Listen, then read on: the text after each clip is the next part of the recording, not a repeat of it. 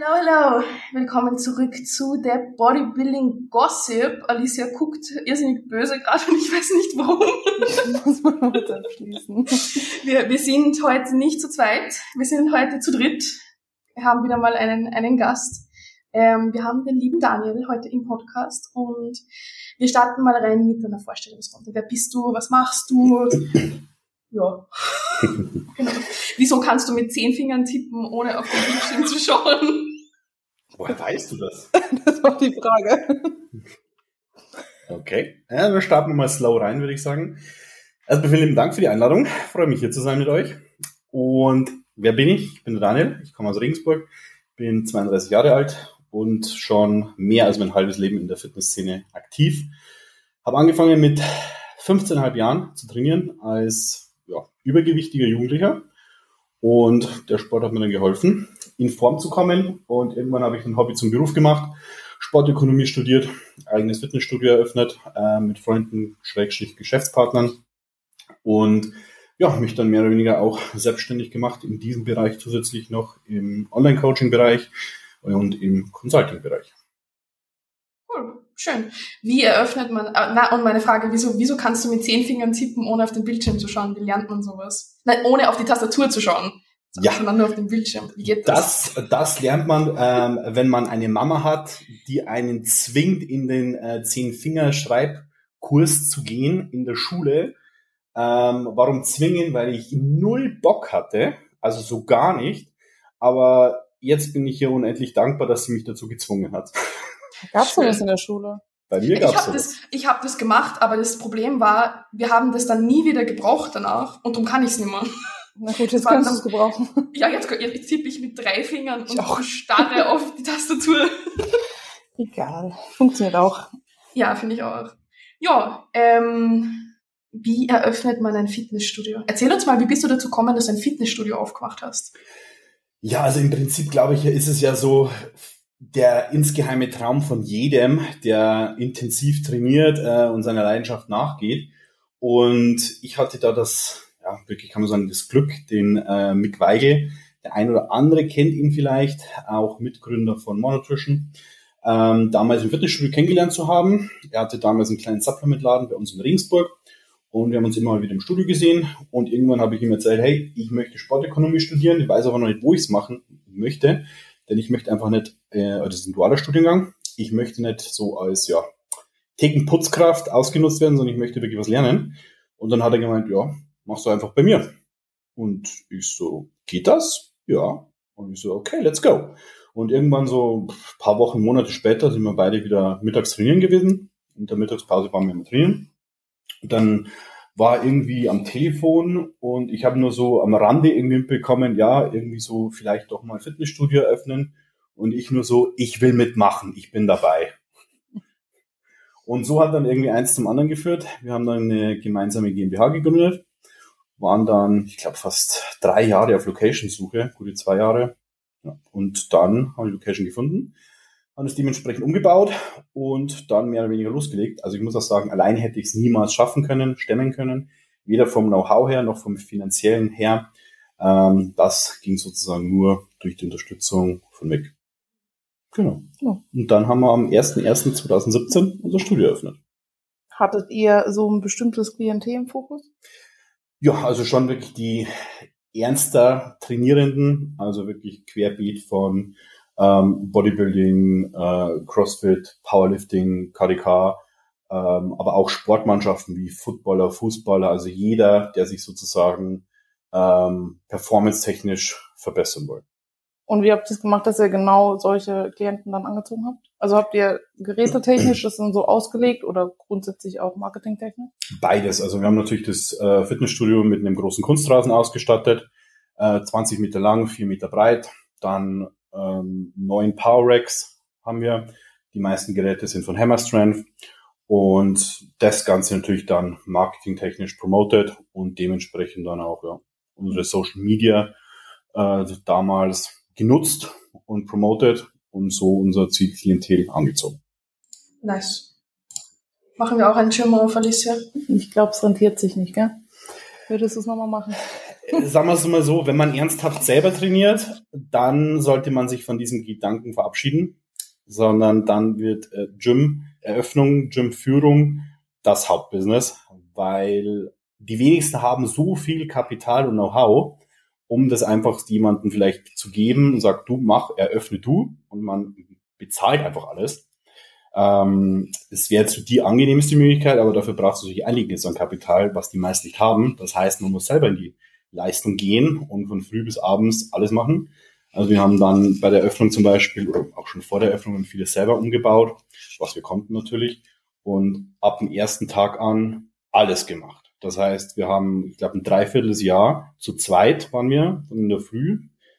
8 Uhr bis abends, 8 Uhr, alles gemacht. Von 8 bis 10 haben wir geputzt, Klos geputzt, Duschen geputzt, alles geputzt, gesaugt, äh, gewischt, das ganze Studio.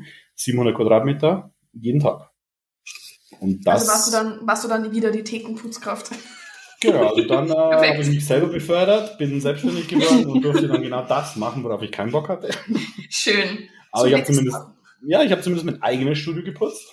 ähm, mir konnte dann auch keiner mehr erzählen, wie lange irgendwie äh, das Kloputzen oder das Badputzen dauert. Ne? Also das äh, konnte ich dann im Schlaf. Und ja, unterm Tag sozusagen Leute betreut, aufgeräumt, Pläne geschrieben und das von früh bis abends. Und ja, das eigene Training blieb dann natürlich auch ein bisschen auf der Strecke. Ja, verständlich. Was war, Alice, du hast auch mal, wir haben alle mal in einem Gym mhm. gearbeitet. Schön. Ja. Was waren eigentlich eure Lieblingsfacetten ähm, dieses Trainerberufs? Da überlegen Sie beide. Boah. Boah. Also bei mir war es ganz klar die Dankbarkeit der Leute, wenn sie wirklich Erfolg hatten oder weniger Schmerzen oder man ihnen helfen konnte. Aber findest du, dass Habt ihr einmalige Pläne geschrieben oder wart ihr hinten dran? Weil ich finde immer, wenn du den Leuten, ich fand nicht, dass die bei uns dankbar waren, weil du hast ja den Plan gegeben und dann haben sie ihn eh nicht lange gemacht und dann war das eh wieder hinfällig. Ja, so sind da viele gewesen, aber es gab halt auch einige, die haben es umgezogen, okay. durchgezogen, umgesetzt. Ja. Und die hatten dann auch komischerweise Erfolge. Mhm. So, hm. Ja, das stimmt. Alicia, was war deine Lieblingstätigkeit im Gym? Kurse geben tatsächlich. Was, was hast du für Kurse gegeben? Ich habe so ein Zirkeltraining gegeben, habe die Leute immer durchgequält. Mhm. Das war ganz spaßig. Aber weil die haben sich auch immer drauf gefreut. Die waren so im Arsch danach, dass sie sich aber so fertig, dass sie sich drauf gefreut haben, dass ich sie wieder fertig mache.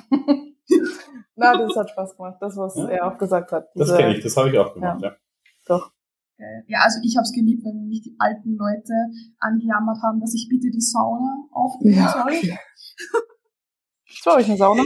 Nein. Okay. Mit Absicht. Ja, dann habt ihr dieses Problem mal nicht, Gott sei Dank. Nein, weder Sauna noch Solarium. Bei uns gibt's nur Training. Beschweren sich die Leute? Nee, weil sie es von Anfang an wissen. Okay. Und jeder, der was anderes will, ja. der geht halt auch woanders hin. Das mhm. ist völlig okay. Gut. So. Okay, sind wir, haben wir über das Gym geredet. Ähm, was ist eigentlich deine Karriere so im Bodybuilding? Wir sind ja ein Bodybuilding-Podcast, also müssen wir ja irgendwie über das Thema auch ab und an reden. Tun wir nicht oft, aber. Also, ich habe schon trainiert. Äh, da habt ihr beide wahrscheinlich noch nicht trainiert. Ich habe angefangen 2006. Ja, äh, meinen ersten Wettkampf hatte ich dann wirklich sogar schon zwei Jahre später. Hieß damals Body Extreme Revolution, war vom Bodybuilding Forum äh, Body Extreme. Ich weiß gar nicht, ob es das überhaupt noch gibt. Ähm, so ein Newcomer-Wettkampf. Und dort habe ich dann teilgenommen bei den ja, Jugend, Junioren war damals frische 17, beziehungsweise am Wettkampftag war ich dann schon 18. Und das war so mein erster Wettkampf.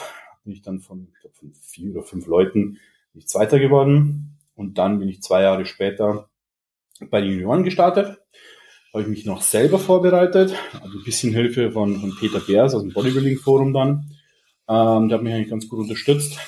Und genau, da war ich 20, da bin ich dann bei der Fränkischen gestartet, bei der Bayerischen und dann bei der Deutschen. Die beide hatte ich gewonnen. Bei den Junioren bis äh, Junioren über 75 Kilo, genau. Und dann die nächsten zwei Jahre, also mit 21 und 22 wieder. Jeweils wieder ähm, auf der Bayerischen gestartet. Im letzten Jahr, also mit 22, dann war es dann nur die Fränkische, weil dann habe ich eine schöne Magen-Darm bekommen und dann war die Saison auch beendet. Und ja, dann gab es erstmal ja wirklich so Studieröffnung dann, allem drum und dran.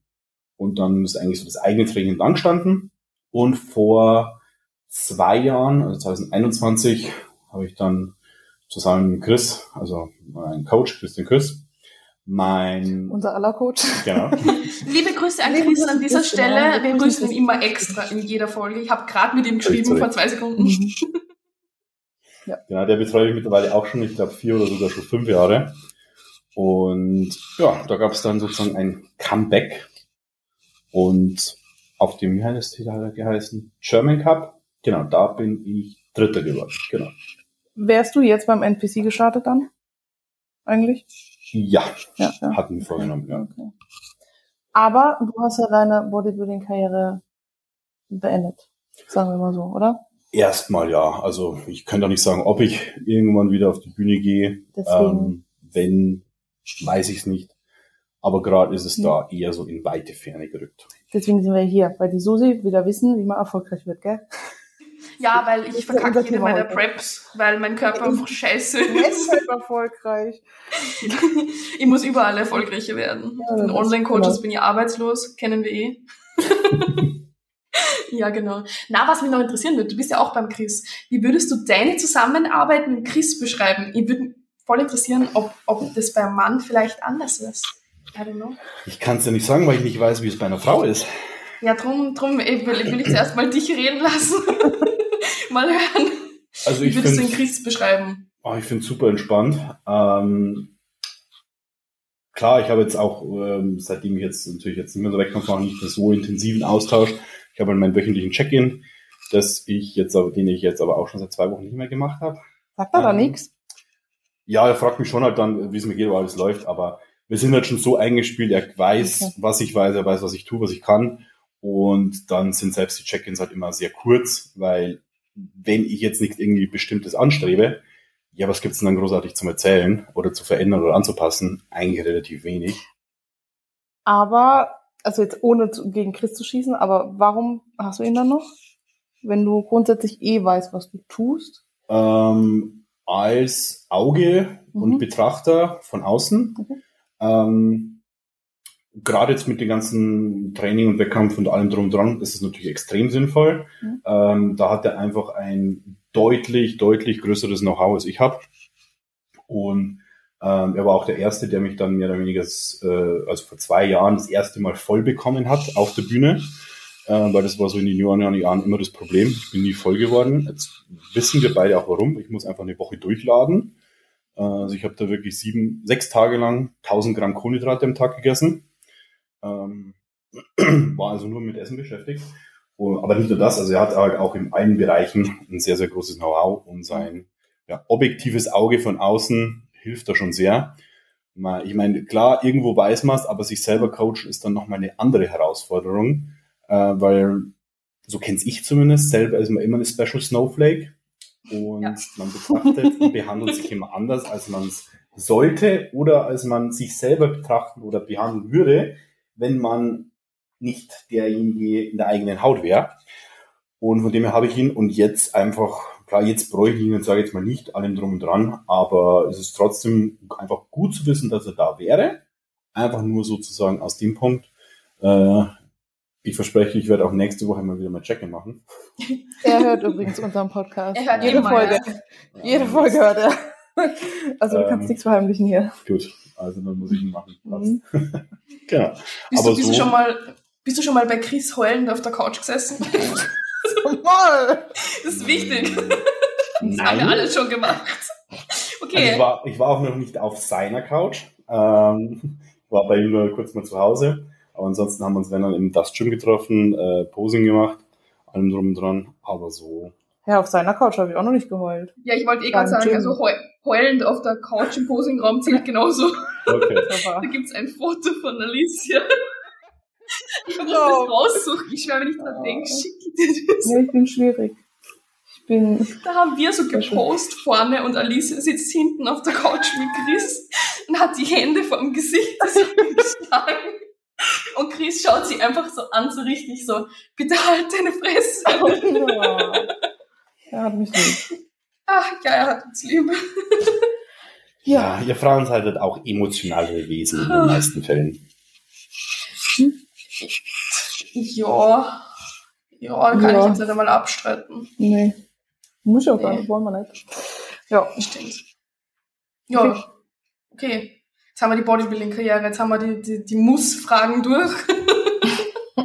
jetzt geht's ans, ans Eingemachte.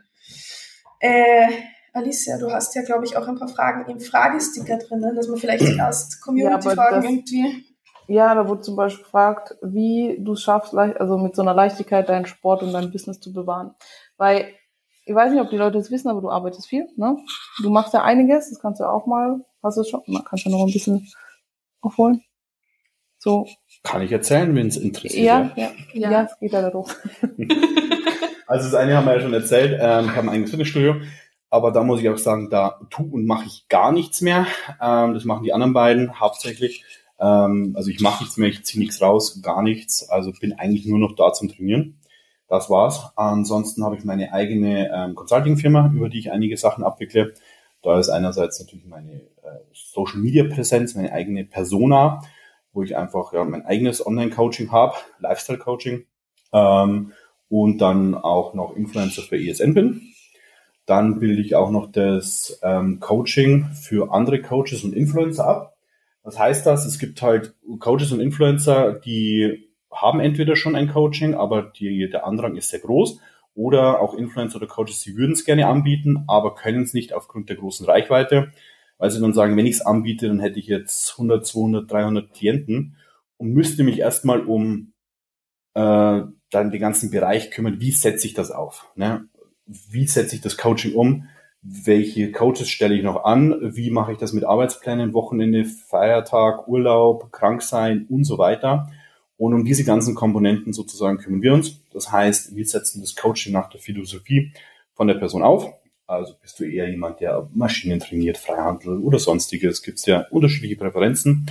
So setzen wir das um und betreuen dann die Leute. Ähm, die Leute wissen auch, okay, da ist es nicht nur ein Typ sozusagen oder eine Frau im Vordergrund, sondern da ist wirklich ein Team dahinter. Die wissen das, sind gebrieft sozusagen, wie es sozusagen jetzt eigentlich auch bei, bei Chris ist, der auch mittlerweile ein ganzes Team hat. Nur machen wir es halt sozusagen im Lifestyle-Bereich und helfen da sozusagen anderen dann einfach im Hintergrund, um das Ganze effektiv zu gestalten, die äh, Klienten gut zu betreuen und alle sozusagen happy zu machen. Und dann bin ich bei ähm, ESN und More noch Head of Beverages. Das heißt, ich kümmere mich um die ganzen Getränke und Flüssigkeiten, wie zum Beispiel den Sirup von More, ESN, die Energy Drinks.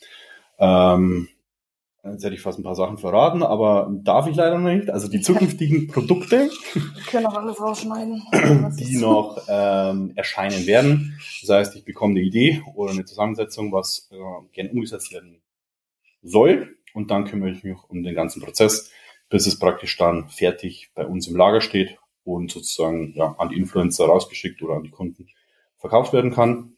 In diesem Zug hat er, mit diesem Handeln sozusagen, hat sich das rumgesprochen, weil ich auch meinen eigenen Energy Drink hatte, den ich dann nach äh, einer Klage aus den USA leider einstellen musste, namensrechtlich. Ähm, hat sich da irgendwie in der Szene auch ein bisschen rumgesprochen, dass ich halt sowas mache, mit Getränken, allem drum und dran, bekomme dann gelegentlich mal Anfragen von außen, von anderen Firmen, ob ich nicht was machen möchte. Mache ich dann allerdings nur, wenn es jetzt hier keine, äh, keinen Interessenskonflikt gibt. Und was ich jetzt ganz neu gegründet habe mit meinem Bruder zusammen, ist eine Sportwagenvermietung. Und ja, das mache ich den ganzen Tag.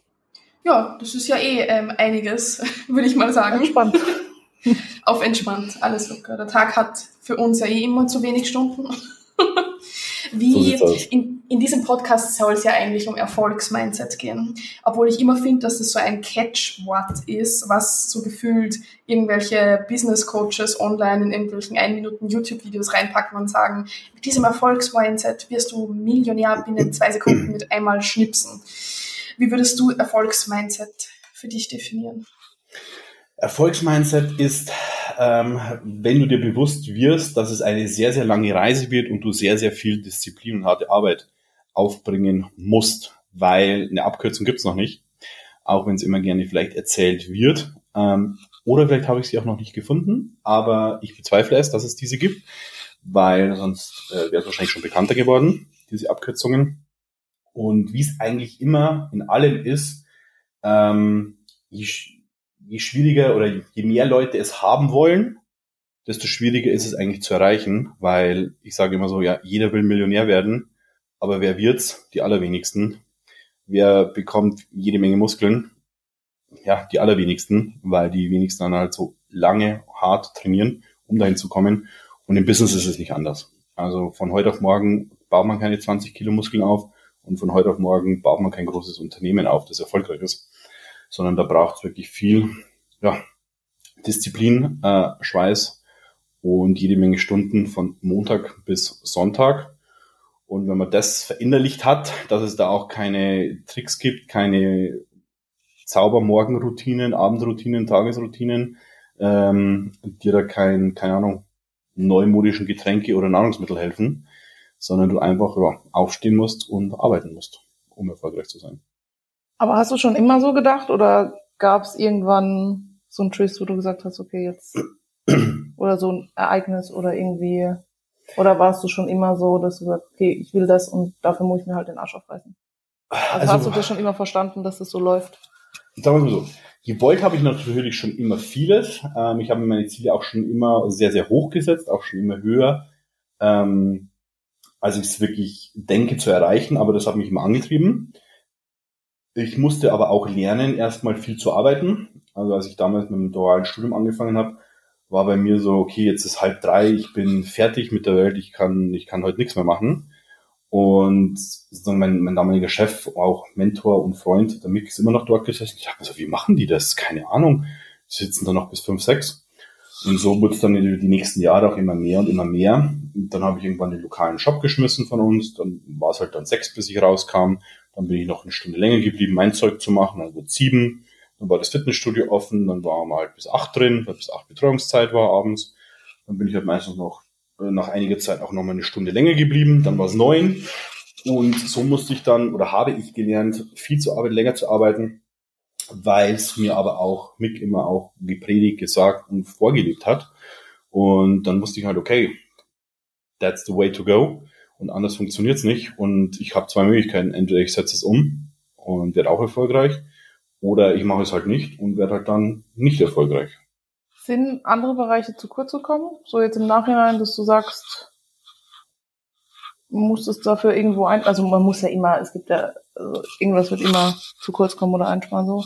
Oder wo du sagst, das war vielleicht dann nicht blöd, aber also es kommt natürlich einiges in Anführungsstrichen zu kurz, wobei ähm, zu kurz wird meistens immer so negativ behaftet. Ich würde für mich meinen Teil sagen, es ist nicht negativ behaftet. Ja, es kamen einige Dinge zu kurz, aber mich hat das nicht gestört und das darf oder sollte einen auch nicht stören. Ähm, es muss halt jeder für sich seine Prioritäten finden. Ne? Ich sage immer, das oberste Ziel im Leben sollte sein, happy zu sein. Und wenn du happy bist, wenn du einen Halbtagsjob hast, aber dafür, keine Ahnung, äh, drei Hobbys hast, im Fußballverein, Basketballverein, Schützenverein bist und dann, ich übertreibe jetzt einfach mal, jeden Freitag, Samstag noch feiern bist, aber happy bist, hey, freue mich für dich, freue mich riesig für dich. Ähm, dann hast du dein Lebensziel erreicht. Ähm, für mich wäre es nichts, für mich wäre es äh, grauenhaft so zu leben, aber so hat halt jeder andere Ansichten, andere Prioritäten und jeder hat seine individuellen Möglichkeiten, jeder kann über sich und sein Leben selbst entscheiden. Und da muss man halt dann dementsprechend Entscheidungen treffen. Und rückblickend für mich würde ich sagen, nein, ich hätte keine einzige Sekunde geändert. Für mich ist es auch keine einzige verschwendete Sekunde, weil mich das dahin gebracht hat, wo ich jetzt bin. Und damit bin ich sehr happy. Ich bin aber auch noch nicht zufrieden. Also ich habe noch andere größere Ziele und möchte die auf jeden Fall in den nächsten Jahren angehen. Und von dem her ist es ganz normal, dass dann irgendwie Sachen zu kurz kommen oder man sich weniger um bestimmte Bereiche und Dinge kümmern kann. Aber solange man für sich damit fein ist, ist doch alles gut. Ja, äh, Stichwort Zufriedenheit. Ich habe da letztens mit meiner Therapeutin geredet, Shoutout an Helena, ähm, geredet, und zwar genau über das Thema Zufriedenheit. Und zwar, dass man, wenn man ein Mensch ist, der viel arbeitet und große Ziele hat, oft sich so ein bisschen schwer tut damit, dass man ähm, sowas wie Stolz und Zufriedenheit vielleicht zulässt, weil man irgendwie im Hinterkopf immer hat, okay, ich muss weitermachen, ich, ich will mehr. Kennst du das Gefühl? Natürlich. Oder? Natürlich, also voll und ganz. Ähm, klar bin ich irgendwo stolz auf, was ich schon erreicht habe, aber dadurch weiß ich halt auch zeitgleich, dass noch deutlich viel mehr möglich ist.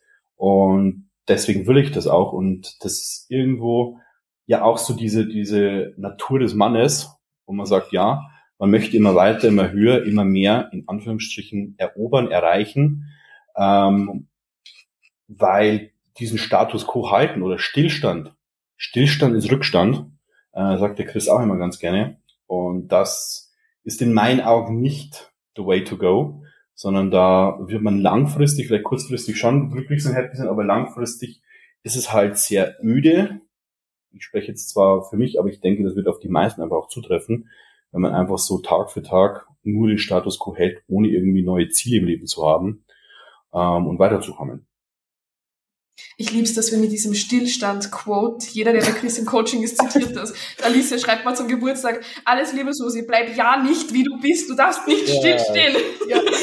Aber das habe ich ja eh so. Das habe ich ja, ja. schon auch ja, gemacht. Weil es ist einfach so. Du hast ja, eh recht. Das, Satz, das habe ich auch von Chris. Ich, ich fand es geil, als er es mhm. mir das erste Mal zum Geburtstag gesagt hat. Und ich gebe es jetzt auch immer genauso weiter. Er macht ja auch kein Mensch zum Geburtstag, sonst heißt immer alles gut, du bleibst so, wie du bist. Ja. Super. Schreibe ich mal ein Danke. ja. Aber du hast auch noch ein Thema angeschnitten, die Susi hat bestimmt ein paar spicy Fragen dazu, Thema Männlichkeit, oder? Das hattest du ja in deinen da bist du ja unsere Ansprechperson hier. ähm, ja, ich finde, ich wollte das extra aufgreifen aus dem Grund. Wir haben zwar, glaube ich, mehr weibliche Zuhörerinnen, aber wir haben auch männliche Zuhörer. Und wir haben selten eigentlich männliche Themen sozusagen. Wir reden voll viel über Frauen, wir reden Frauen im Sport, Frauen mit PDs, Frauen, keine Ahnung, Frauenprobleme, alles, alles. Aber wir reden wenig über Männer tatsächlich. Oder nicht, Gut, nicht viel da Gutes. habt ihr halt auch wenig Expertise dann diesbezüglich. Und drum, drum finde ich es ja mal interessant, dass wir jetzt mal einen Mann da sitzen haben. Ähm, abgesehen von Chris, der war es auch schon bei unserem Podcast. Haben wir sonst einen männlichen Gast gehabt? Voll selten. Chris haben wir gehabt. Nee, nur Chris. Auch ja. mal einladen. Bis jetzt Chris, ja. Chris, die Einladung ist raus. Lauf. Wir holen dich. ähm, na, zum Thema, was hast du vorher gesagt? Männer haben diesen, diesen Drang, dass sie sich, dass sie höher kommen, dass sie weiterkommen. Würdest du sagen, das haben explizit Männer oder würdest du sagen, es sind bei beiden, ist bei beiden Geschlechtern gleich? Ist es bei Männern mehr ausgeprägt? Was ist so deine Erfahrung, sagen wir mal, in dem Sinne? Also es gibt natürlich nie ganz schwarz-weiß. Ne? Es gibt immer Attribute, die, ähm, sagen wir so, zum Großteil auf ein Geschlecht zutreffen, aber es gibt natürlich immer dann das andere Geschlecht, wo es immer Ausnahmen gibt. Ausnahmen sind ja ganz normal und ist auch völlig okay und ist auch nicht so, dass es jeder Mann hat, sozusagen, oder sagen wir mal so, irgendwo hat es vielleicht doch, haben es die meisten Männer in die Wiege gelegt bekommen, aber die wenigsten setzen es dann sehr intensiv um, beziehungsweise jeder setzt es nach einer, auf eine gewisse Art und Weise anders um. Und wenn man es jetzt rein von der Entwicklung und von der Historie und auch von Mann-Frau äh, sage ich mal, Dynamik betrachtet, haben es schon mehr Männer. Ähm, es ist einfach so, so ein Männerding, mehr Karriere zu machen, um eben so diesen, jetzt mal, Eroberungsdrang zu erfüllen, was die meisten Frauen einfach nicht haben, weil die sozusagen anders gepolt sind, einfach mehr auf Emotionen bedacht, mehr Familie bedacht und so weiter. Und was mich dahingehend eher stört, ist, ähm, dass man sehr oft in der in, in der Öffentlichkeit oder im, oder im Medienbereich oder Mainstream-Bereich da eine Bewertung sieht, dass man sagt, okay, das oder das oder die oder die Eigenschaft ist, ist mehr wert als eine andere. Und die, das finde ich einfach falsch, ähm, weil das einfach nicht zutreffend ist. Also da sage ich, ja, Karriere machen schön und gut, aber das ist jetzt nicht besser oder schlechter als wie eine Frau, die sich nur, nur in Anführungsstrichen zu Hause um äh, die Familie kümmert, weil dieses nur Mama sein oder nur, nur Ehefrau oder nur Hausfrau ist ja eigentlich immer so negativ behaftet. Wobei ich sage, das ist ein fucking Vollzeitjob. Und wenn man den auch gut machen möchte, dann ist es auch sehr, sehr anstrengend. Und da gibt es kein besser oder schlechter. Und das finde ich eher negativ behaftet, dass das immer so angesehen wird. Ja, ich habe da eine ganz interessante Frage. Und zwar, weil du gesagt hast, es ist eher ein Männerding zum Beispiel, dass man mehr auf Karriere gepolt ist. Ist es ein Männerding oder ist es Leistungsdruck von der Gesellschaft, wie man in verschiedenen Geschlechtern erzogen wird? Weil Männer doch oft von klein auf mehr sozusagen gesagt wird oder mitgegeben wird, okay, du bist vielleicht der Versorger der Familie, so dieses klassische Bild. Und Frauen wird halt meistens von klein auf eher mitgegeben, du kümmerst dich um Personen, du bist sozial. Und ich habe da letztens, passt random so gut dazu. Ich habe letztens ein Experiment gesehen. Also da haben sie so eine Studie irgendwas gemacht. Es ist drum gegangen. Ich komme immer mit den Studien. Ich schwöre, ich bin immer auf YouTube unterwegs und kriege irgendwelche Studien. Nee, aber es ist voll interessant. Da haben es ähm, einfach eine Gruppe an erwachsenen Leuten mit kleinen Mädels und kleinen Jungs spielen lassen. Einfach so mit Spielzeugen und haben halt geguckt, wie die erwachsenen Personen mit den Kindern umgehen. Und die haben, wenn sie mit den Männern gespielt haben, viel mehr so Sachen gemacht wie, guck mal, diesen Lego-Stein setze ich da und da drauf und dann baue ich ein Haus und das Feuerwehrauto funktioniert so und haben viel mehr Erklärarbeit gemacht sozusagen. Und bei den Mädels waren sie viel mehr so, okay, wir streicheln jetzt das Pferd, weil das Pferd mag das. Oder wir spielen mit der Puppe, wie geht's der Puppe heute? Das heißt, man hat irgendwie unbewusst viel mehr mit den kleinen Mädels direkt in die soziale Schiene reingespielt, versus man ist mit den Jungs in die Erklärarbeit gegangen. Und dazu habe ich dann sogar mit einer Freundin von mir geredet und die hat gesagt, okay, die haben ein Baby zu Hause und wenn das Baby beim Papa ist, macht der mit ihr voll viel so Sachen wie, guck mal, wenn ich den Lichtschalter antippe, dann geht das Licht an. Versus die Mama macht halt viel mehr Sachen wie, keine Ahnung, kuscheln und, und so Dinge jetzt, ich weiß gar nicht, was meine Pointe der Aussage ist. Ich wollte die einfach teilen, weil es perfekt dazu passt. Du hast schon, du hast schon recht damit und deswegen finde ich es auch so wichtig eigentlich, dass, dass Kinder bei beiden aufwachsen, weil wir Männer sind einfach nur mal technisch avisiert. Ne? Das heißt, wir wollen Dinge herausfinden, wir wollen, wir wollen diese technischen Berufe. Ähm, deswegen gibt es auch mehr Männer in diesen Berufen. Ne? Das heißt nicht, dass wir dort besser sind, aber wenn sich einfach, sage ich jetzt mal, wenn du 100 Männer und 100 Frauen hast und sich 90 Männer für die Technik interessieren und nur 10 Frauen für die Technik, ja gut, ähm, dass dann mehr Männer in technischen Berufen sind, ist einfach nur statistische Logik. Und Frauen sind halt nun mal empathischere Wesen, emotionalere Wesen. Deswegen sind Frauen auch in den Berufen, wo genau das gefragt wird. Altenpfleger, Krankenpfleger, im Kindergarten. Ein blödes Beispiel. Wenn jetzt ein, wenn jetzt, wenn es jetzt einen Kindergarten gäbe und es wären nur Männer angestellt, Wäre das nicht irgendwie ein bisschen komisch, oder? Da wird jeder so im ersten Moment erstmal denken so, okay, komische Kiste. Völlig normal. Wenn du in eine Auto Autowerkstatt gehst und da arbeiten nur Frauen, wäre auch irgendwie ein ganz komisches Gefühl. Ne? Aber das wäre super Marketing. Das wird super ankommen, bin ich mir sicher. Das wird super laufen. Mit Sicherheit, mit Sicherheit. Ne? Ähm, aber genauso ist es einfach. Und das ist einfach uns, unsere Natur, unsere Biologie. Und man muss einfach akzeptieren, dass Mann und Frau nicht gleich sind. Wir haben unterschiedliche Fähigkeiten, wir haben unterschiedliche Interessen und das spiegelt sich dementsprechend auch wieder. Und so ist es ja auch in der, in der sozialen Bewertung und in der Bewertung sozusagen von Mann und Frau in, in, der, in der Gesellschaft, in der Öffentlichkeit. Ja? Welcher Mann wird als hoch angesehen? Derjenige, der was leistet, der einen sozialen Status hat, der sich etwas Gutes, Großes erarbeitet hat. Ja, das heißt, ein Mann definiert sich darüber, was er in seinem Leben geschaffen hat und was er aus sich gemacht hat. Wann ist eine Frau gut angesehen? So stupide gesagt, wenn sie jung ist und gut aussieht. Das heißt, der Mann muss werden und die Frau kann sein. Das ist der große elementare Unterschied. Das stimmt. Und ich, ich bin eigentlich, sind wir ja ziemlich ähnlicher Ansicht, aber ich will das gerade aus allen Aspekten beleuchten. Und was ich dann immer interessant finde, wenn man sagt, es ist ein Mann in die Wiege gelegt. Ist es einem Mann in, den, in die Wiege gelegt, weil es deine Natur ist? Oder interessieren sich Männer mehr für technische Berufe, weil sie von klein auf mehr in diese Richtung ähm, nicht gedrängt werden, sondern informiert werden? Weil das ist genau das, was ich immer interessant finde. Die wenigsten Männer werden Friseure. Aber ich glaube nicht, dass es nur daran liegt, weil es einen Mann von Haus aus einfach nicht interessiert, sondern weil er von klein auf keine Berührungspunkte mit dieser, dieser Schiene hat. Das heißt, ich, Würde ich dir widersprechen. Wirklich? Wieso? Ja, einfach weil in der heutigen Zeit es so viele Scheidungskinder gibt. Und wo wachsen die Kinder auf? Bei der Mama. Das heißt, ähm, die Söhne sehen vielleicht, wenn sie Glück haben, alle zwei Wochen den Papa mal für zwei Tage. Das heißt, sie sind eigentlich ähm, von 14 Tagen zwei Tage bei Papa und zwölf Tage bei Mama. Und das heißt ja eigentlich, sie werden nur von der weiblichen Seite fast erzogen, ähm, was eigentlich schon mal der Entwicklung des Mannes eigentlich grundlegend schadet, weil er eben einfach nur diese weibliche Komponente mitbekommt. Und das halt in allen Bereichen. Das heißt, hier hängt die Entwicklung von der männlichen Seite einfach schon mal hinterher. Und auf der anderen Seite hat dies aber nichts verändert, dass es jetzt auf einmal mehr Männer in diesen, ich sage jetzt mal, weiblichen Berufen gibt. Ja, jein. Aber was ich mir halt dann in dem Ding, ich bin ja eigentlich der gleichen Meinung, aber ich finde dieses Thema einfach irrsinnig spannend, weil ich war so ein Kind, ich, ich war, ich wollte immer so ein Junge sein gefühlt, wie ich klein war. Ich wollte Fußball spielen, ich wollte, keine Ahnung, ich wollte Elektriker werden gefühlt. Ähm, und obwohl zum Beispiel jetzt ein Junge bei der Mama aufwächst, ist es ja trotzdem unter Anführungszeichen gesellschaftlich, ich hasse dieses Wort, weil es ist so breit gefächert und immer so negativ behaftet.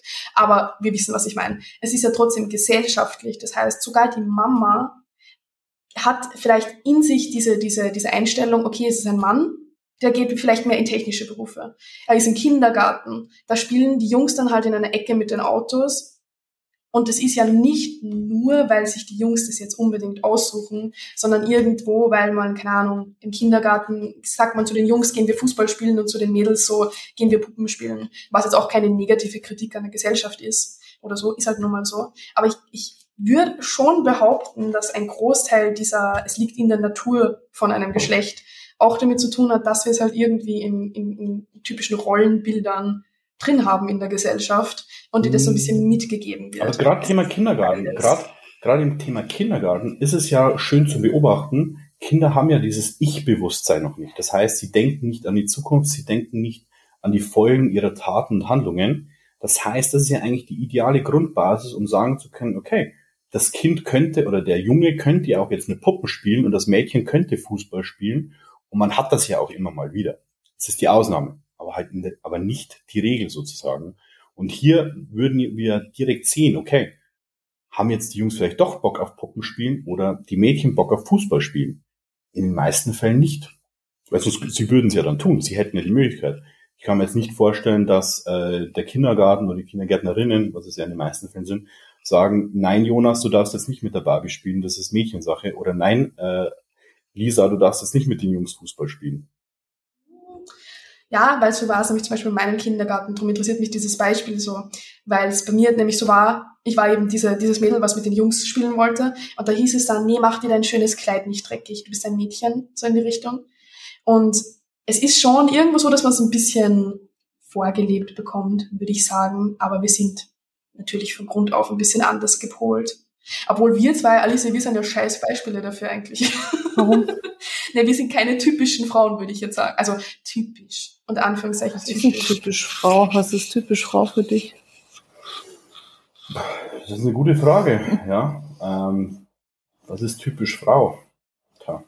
In der heutigen Zeit sehr, sehr schwierig, weil jeder natürlich jede Menge Möglichkeiten hat und es deutlich weniger klare Gruppen gibt, sage ich jetzt mal, da wo jetzt, sag ich mal, Früher gab es vielleicht zwei, drei Gruppenarten von Frauen, ne, wo halt dann in einer Gruppe 80 Prozent drin waren. Und jetzt gibt's ja, aber also nicht nur Frauen, beziehungsweise bei Männern genauso, ähm, 100 Möglichkeiten, wie man sich persönlich und individuell entwickeln kann. Ähm, deswegen ist es doch schwierig, jetzt in meinen Augen zu sagen, das ist typisch Frau. Außer zickig sein natürlich, das ist typisch Frau. das ist gar nicht wahr. Ähm, aber ansonsten, kein Scherz. Ähm, kein Scherz. Voll serious. ja, aber was ist für dich, wenn du jetzt eine Frau beschreiben müsstest, was wäre für dich typisch Frau? Oder deine perfekte Frau? Weißt du so? das sind zwei verschiedene Fragen. Das ich okay, sagen. ja gut, dann, dann okay, nee, mach die erste. Was wäre für dich typisch Frau? Typisch Frau. Sehr emotional, ähm, wenig rational, ähm, ja, schon. Ja, wenn du Alicia beschreibst. ich bin voll rational. Ja. Sehr rational geworden. Ja, okay, das stimmt. Das muss ich jetzt ganz kurz anmerken. Danke. Alicia ist sehr rational geworden. Ja, ich, ja. Hm? ja. Dann, ich sage jetzt mal so, aufs Äußere ja bedacht. Ähm, kann nicht Auto fahren. Ähm, mein Scherz. raus. Podcast beendet, es reicht. In die Küche äh, mit dir. In die Küche. Genug Freigang hat. Uh, Alicia, was ist denn typisch Mann? Na, warte mal. Wer für dich, jetzt wenn wir bei Perfektfrau sind, ist für dich, wäre das so zum Beispiel? Was? Frau in Küche. Das ist Frau in Küche. Das ist auch wieder so, so negativ behaftet. Es gibt Frauen, die machen das ja voll gerne. Es gibt Frauen, die sagen, hey, Hm. ich, ich koche meinen Mann liebend gerne. Hm. Warum ist das jetzt auf einmal negativ? Aber es wird immer als negativ ausgelegt, so, wie kannst du deinen Mann nur so bedienen? Du lässt dich voll versklaven. Vielleicht macht sie es ja gerne. So.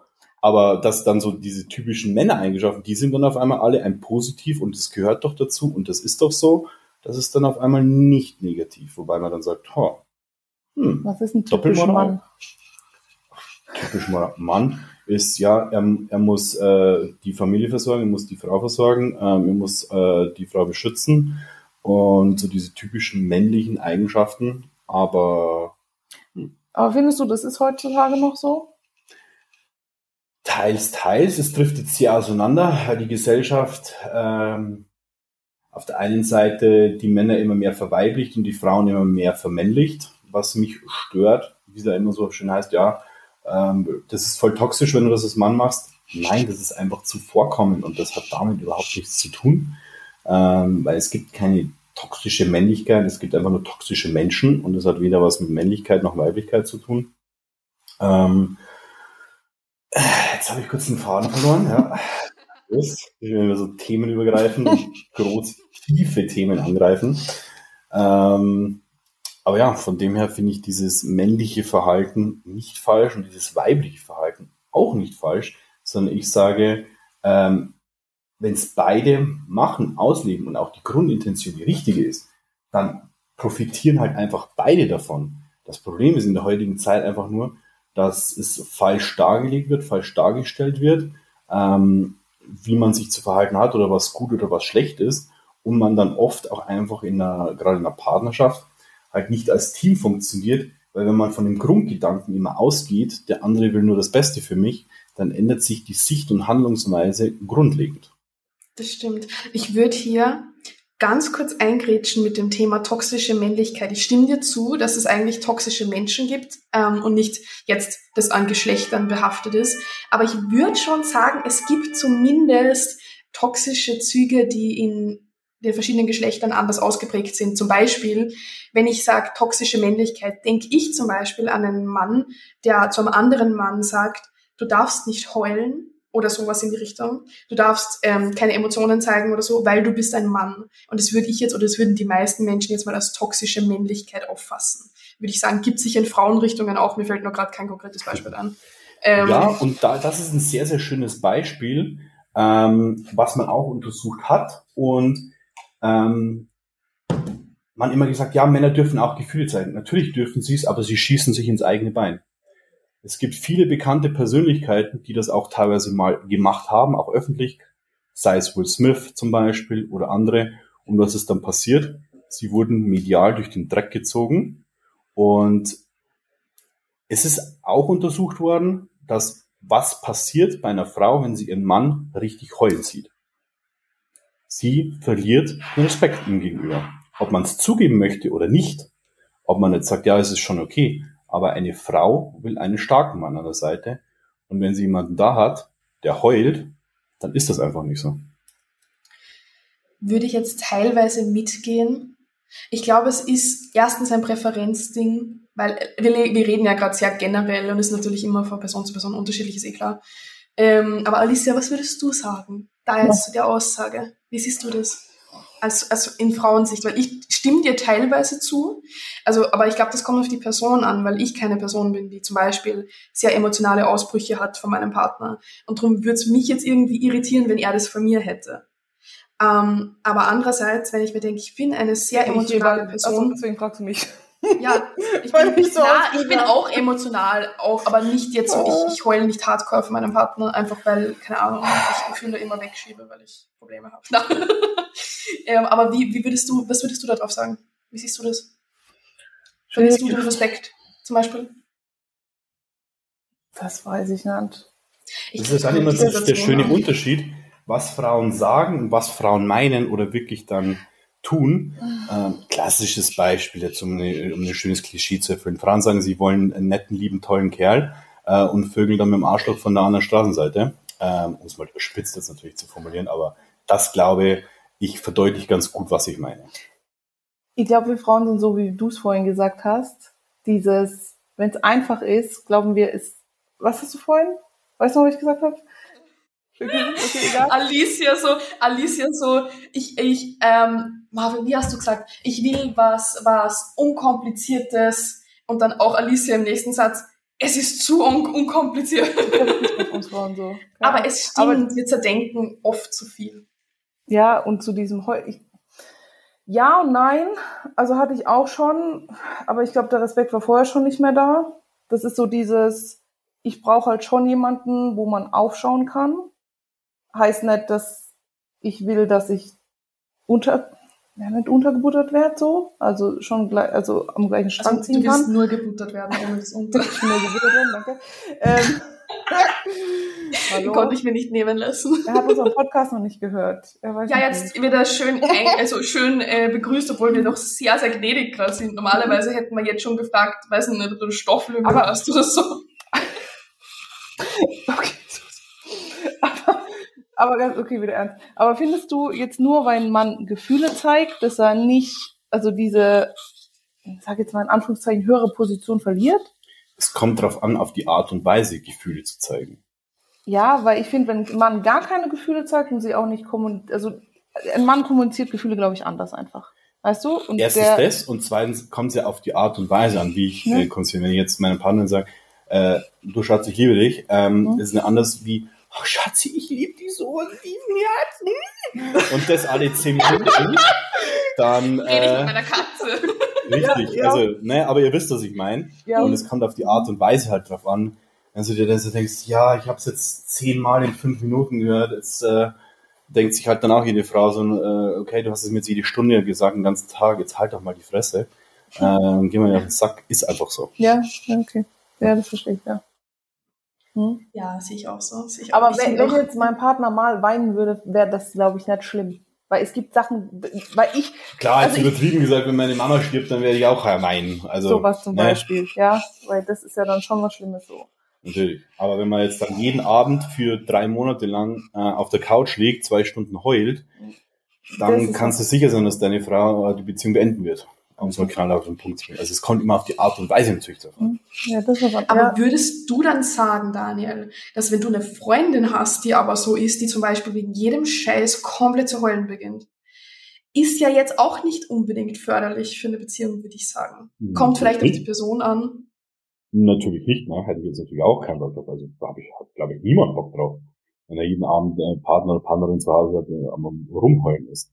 Aber wenn man es mal auf den Punkt bringt, ist es einfach so, ähm, wenn man beim Mann-Frau-Dynamik bleibt, dass der Mann eigentlich so der Fels ist oder sein sollte, wo die emotionalen Wellen der Frau abprallen.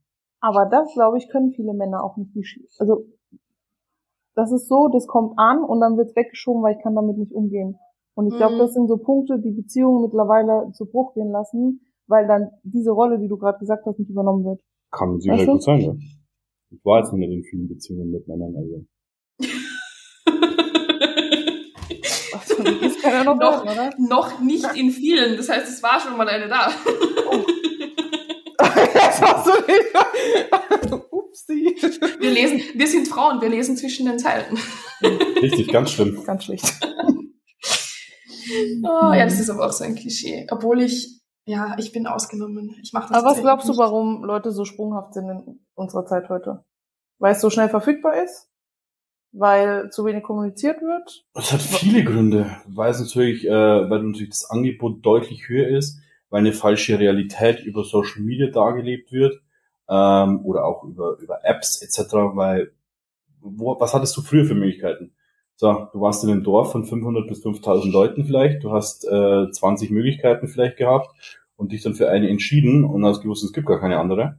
Du bist natürlich dann dabei geblieben und jetzt gehst du auf Instagram und ähm, deiner Frau, die hat sowieso jeden Tag 5 bis 20 DMs äh, oder mehr und hätte zig Möglichkeiten und als Mann siehst du dann auch immer äh, in Anführungsstrichen eine tollere Frau und was du halt siehst, ist halt Schminkefilter und sonstiges.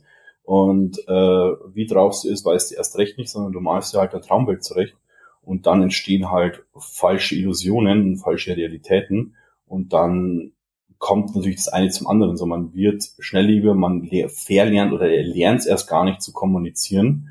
Ähm, kann es dann dementsprechend natürlich auch nicht. Und deswegen gehen natürlich auch viele Sachen zu, äh, zu Bruch, aber natürlich auch dann schon im Vorfeld, weil sich natürlich nicht der Partner, die Partnerin richtig oder lange genug ausgesucht wird, mit Bedacht äh, das Ganze eingegangen wird und weil und weil natürlich auch schon teilweise dann ja keine optimale Beziehung, ähm, Erziehung mehr stattgefunden hat. Thema ähm, alleinerziehende Eltern. Wie soll ein Mann oder ein Junge äh, oder ein Junge oder ein Mädchen richtig großgezogen werden, wenn sie nur eine Bezugsperson hat? Jetzt mal völlig unabhängig, ob das äh, Mama oder Papa ist. Aber es ist nun mal so bei einer Trennung, dass halt dann nur ein Teil verfügbar ist und in den meisten Fällen ist es halt die Frau oder die Mama, die dann halt die Bezugsperson ist. Und dann lernt halt ein Junge auch nicht zu sein, wie ein Mann zu sein hat, weil Papa sieht halt nur alle zwei Wochen. Das stimmt. Würdest du sagen, früher, weil du hast zum Beispiel gesagt, früher war es halt anders, da ist man eher nicht so sprunghaft gewesen, meistens. Würdest du das aber sagen, dass das, ähm, siehst du das eher positiv? Das heißt, dass man früher zum Beispiel, wenn man verheiratet war, haben sich die Leute weniger scheiden lassen. Aber das war ja nicht nur positiv, sondern auch, weil man eben früher teilweise, besonders als Frau, sehr gebunden war an den Mann, sogar wenn es vielleicht eine unglückliche Ehe war. Du, du hast dich nur um das Haus gekümmert, du hattest vielleicht selbst gar keine Ersparnisse, keinen Job, du hast Kinder bekommen, solche Sachen und hast halt dann vielleicht auch gar keine Möglichkeit gehabt zu gehen. Oder es war gesellschaftlich anders angesehen. Und das finde ich immer interessant, wenn man halt den Vergleich zu früher zieht, zum Beispiel, dass nicht so viele Scheidungen gab oder Beziehungen länger gehalten haben ist, frage ich mich dann immer so im Kopf, oder für mich ist es relativ klar, dass es aber nicht heißt, dass die Beziehungen früher glücklicher waren. Naja, also wenn du es aus diesem Standpunkt betrachtest, ist auf den ersten Blick, ja, auf den zweiten Blick, wer verliert denn alles, wenn die Beziehung auseinandergeht? Mann oder Frau?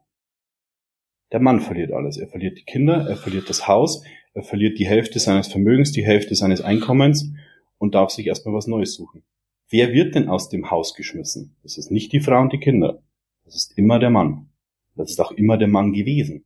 Also klar, sie hat fiktiv gesehen erstmal nichts. Aber kommt es zu einer Scheidung, hat sie alles, in Anführungsstrichen. Und wer verliert erstmal und darf zahlen, das ist der Mann. Also wer hat jetzt die besseren Karten in einer Ehe?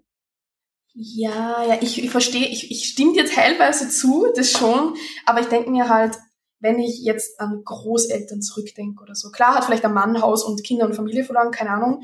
Ähm, das Ding ist halt, du, du konntest als Frau teilweise ja nicht mal mehr heiraten danach oder so, weil du einfach gesellschaftlich schlecht angesehen warst, du warst eine geschiedene Frau, du hattest schon Kinder von einer anderen Ehe, so. Und du hattest nicht mal wirklich die Möglichkeiten, dass du arbeiten gehst, du hattest keine Ersparnisse, sowas. Also ich, ich würde mal sagen, es haben beide gleich viel verloren, aber auf verschiedenen Ebenen. Also der Mann vielleicht eher Familie, Frau, das, das Soziale und die Frau eher vielleicht wirklich ihre, ihre Zukunftschancen, ihre Sicherheit, so in die Richtung. Ja gut, die Sicherheit ist ja durch den Mann gegeben dann. Durch den Ex-Mann so gesehen. Ja, wenn er, wenn er zahlt. wenn, ich, wenn ich jetzt zu unseren Großeltern zurückgehe, denke ich mir, ich glaube, da war es noch nicht ganz so streng, wie es jetzt ist. Aber ja. Aber findest du jetzt durch diese ganze Auswahl, die es gibt, dass da, du hast ja gesagt, männliche Triebe so nach mehr, dass es vielleicht auch so bei Frauen nicht? Also so, ich will jetzt noch die und dann gibt's noch eine bessere und noch eine bessere und noch eine bessere. Also. Und dass sie deswegen so. Es ist auf beiden Ebenen, also äh, Frauen streben natürlich auch immer nach, nach etwas Besserem, weil mhm. ich, wenn man es auf den, auf den Punkt bringt, mal wirklich runterbricht aufs Primitivste, sage ich jetzt mal, ist es so, ähm, dass die Frau ein Sexobjekt ist und der Mann ist ein Statusobjekt. Ja, das stimmt. Das wird sehr runtergebrochen, ja. ja.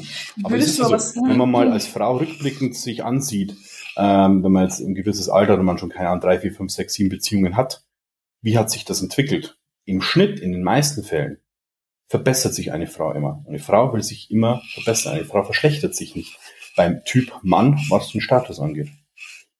Und als Mann strebt man natürlich auch immer nach einer hübschereren Frau weiß nicht, ich bin eine komische Frau.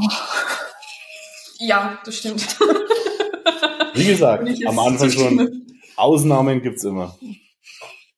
Aber ich finde, was ich da interessant finde, ähm, bei Frauen ist es ja oft, weil wir haben ja gesagt, da geht es auch viel ums Aussehen, wie man sich präsentiert. Und man merkt ja, dass viele Frauen einen sehr starken Schönheitsdruck haben. Das heißt Schönheits-OPs, crazy Diäten, alles Mögliche, das kann man ja nicht abstreiten. Bei Männern geht es ja dann erstens auch in eine Aussehensrichtung, aber halt viel in die Leistungsrichtung. Würdest du sagen, auf Männern lastet von klein auf ein relativ hoher Leistungsdruck von außen? Natürlich. Der Wert eines, eines Mannes definiert sich darüber, was er erreicht.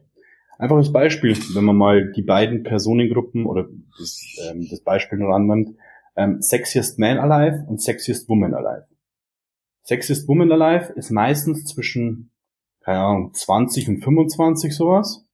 Und Sexiest Man Alive sind's ab, keine Ahnung, 50 aufwärts.